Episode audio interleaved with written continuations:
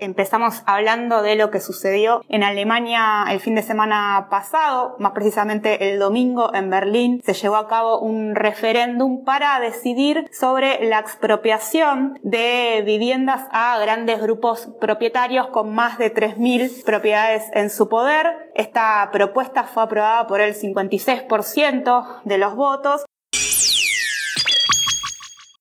Gastos y problemas para llegar a fin de mes hay muchos. Pero uno de los principales para los millennials es, sin dudas, cómo corno pagar el alquiler. Somos Dalia Sibel y Luzmila Ferrer. Y esto es Griterío, un podcast donde vamos a hablar de problemas, miedos, anhelos y confesiones cotidianas de los millennials.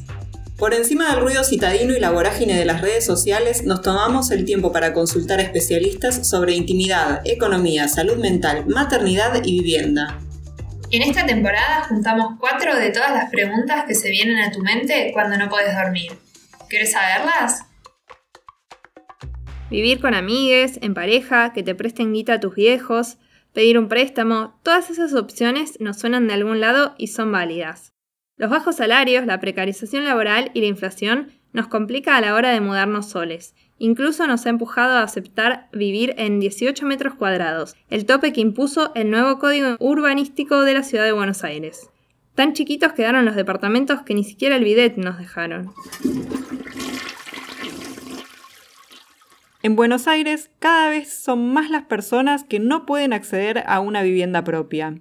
Mientras que en 2001 el 64,4% de los hogares porteños era propietario, en agosto de 2020 se redujeron al 53,4%. Y lo inverso pasó con los inquilines. Pasaron de representar el 23,9% de los hogares en 2003 al 34,8% hace un año.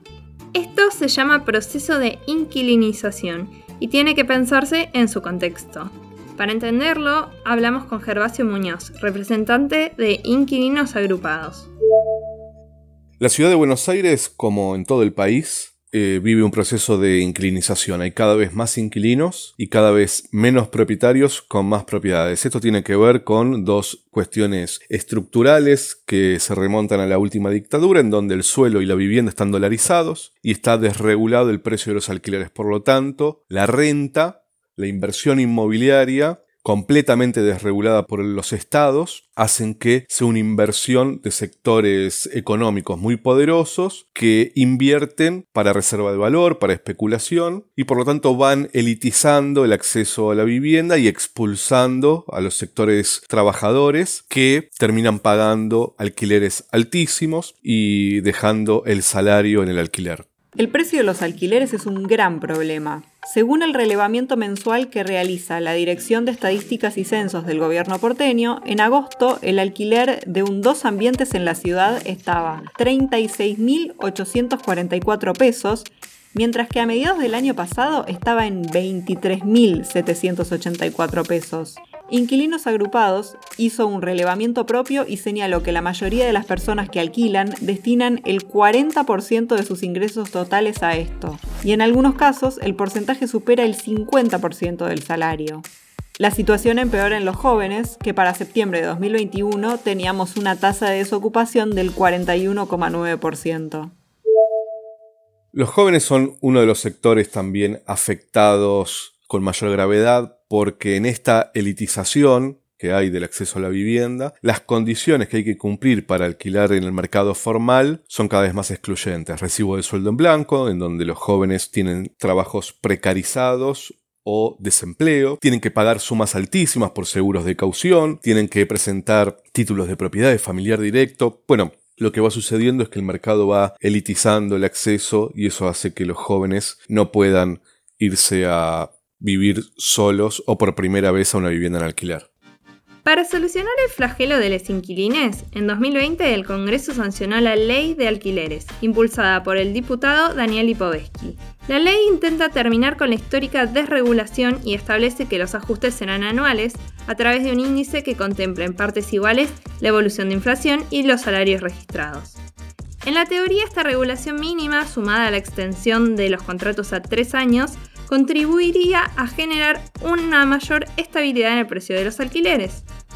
Sin embargo, el CELS junto con la UNSAM acaban de crear el índice de vulnerabilidad inquilina y descubrieron que uno de cada tres hogares inquilines tiene alguna deuda con el pago de su alquiler. Soy Luna Migens y coordino el área de derechos sociales del Centro de Estudios Legales y Sociales. El índice de vulnerabilidad inquilina muestra que hay diferencias importantes hacia adentro de esta población y muestra que, por ejemplo, los hogares que están sostenidos por mujeres o por jóvenes o por personas que reciben la asignación universal por hijo o que alquilan en villas y asentamientos o sostenidos por migrantes recientes, por ejemplo, están en una situación de particular vulnerabilidad. Eso significa que tienden a estar más endeudados, que destinan una proporción más alta de sus ingresos a pagar el alquiler, que tienden a alquilar de palabra, que tienden a alquilar viviendas más precarias. Además, desde el CELS explican que esto se agrava en poblaciones vulnerables o en caso de las mujeres y personas LGBTQ. En el AMBA, más de la mitad de los inquilines dijeron alquilar de palabra, es decir, de manera informal y sin contrato, lo que genera que no estén contemplados por la ley. ¿Por qué aún con la regulación de los alquileres siguen los problemas? ¿Se tiene que volver para atrás? Una ley de alquileres no es la solución a todos los problemas del acceso a la vivienda. La realidad es que la ley viene a ampliar algunos derechos, como por ejemplo el plazo mínimo o la actualización de los precios, o lo que tiene que ver con expensas, con arreglos de la vivienda, viene a equilibrar un poco la relación entre inquilino y, propietario. Por supuesto que quedan muchas cosas para hacer, hay que profundizar mucho más la regulación del mercado inmobiliario y sin lugar a dudas pareciera no haber voluntad política de hacerlo.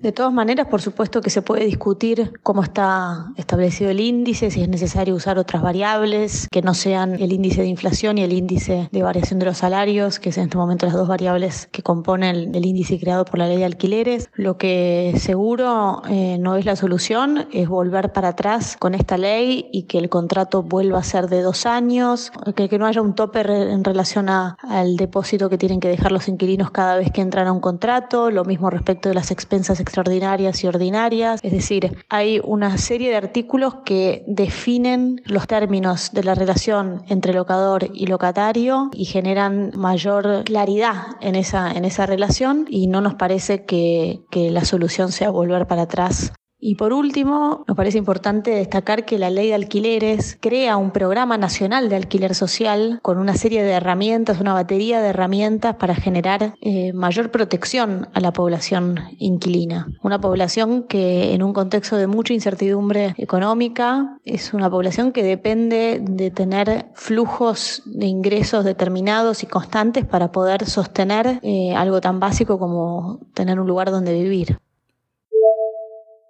Pero esto no se trata solo de dónde guardamos los libros. Durante la pandemia nos dimos cuenta que vivir encerrados afecta a nuestra salud mental. Cuanto más cemento vemos, más perjudicados se ven nuestros descansos y somos más propensos a estar angustiados. De hecho, según la OMS, las ciudades deberían tener entre 10 y 15 metros cuadrados de verde por persona, y en Buenos Aires el promedio es solamente de 5. Hace unos meses, los habitantes de Berlín aprobaron un referéndum para expropiar 240.000 viviendas, un proceso que ya se venía llevando a cabo en busca de regular el mercado inmobiliario en una ciudad en la que el 80% de la población es inquilina.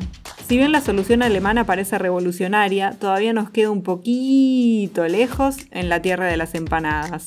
Pero ¿qué recursos podemos utilizar? El caso de Berlín creo que sirve nada más que para abrir un debate.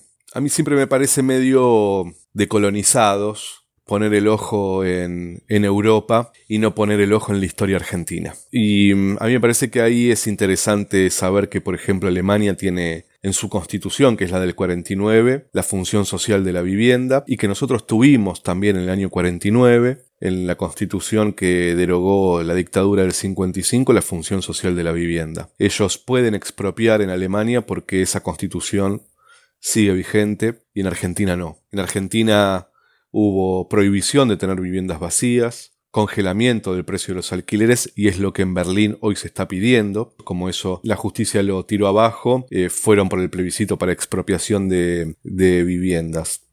Nosotros tuvimos hace poquito tiempo, eh, durante 12 meses, el precio del alquiler congelado en Argentina por decisión del presidente Alberto Fernández. Por lo tanto, no creo que haya que mirar a Berlín como un ejemplo de lo que hay que hacer. Creo que no se trata de qué posible solución se te ocurre para eh, los porteños y las porteñas. Eh, el problema del acceso a la vivienda es un problema nacional, como la educación y la salud. Querer circunscribirlo como si solo sucediese en la ciudad de Buenos Aires el problema del acceso a la vivienda, creo que es injusto, pero además obtura cualquier posibilidad de debatir en serio qué se quiere hacer para, resolver el problema del acceso a la vivienda. Sin lugar a dudas, en la ciudad de Buenos Aires, la relación con el mercado inmobiliario que tiene la reta es profundamente estrecha. Sin embargo, en las provincias pasa algo bastante parecido. Entonces, ¿Es posible expropiar viviendas en 9 de julio y Rivadavia? ¿Tenemos que pensar una solución más argenta? ¿Podremos vivir alguna vez les millennials en una casa propia? ¿O vamos a tener que estar toda la vida a los gritos cada vez que se corta la luz, como nos enseñó el capitán Ford? ¡Mamá, cortaste toda la luz! Somos Ludmila Ferrer y Dalia Sibel. Y esto fue Griterío, un podcast de El Grito del Sur. Pueden seguirnos en nuestras redes arroba el grito del sur en Instagram o Facebook o arroba grito-del sur en Twitter. También pueden leer nuestra página www.elgritodelsur.com.ar. Gracias por escucharnos y no se olviden de recomendar este podcast a sus amigues.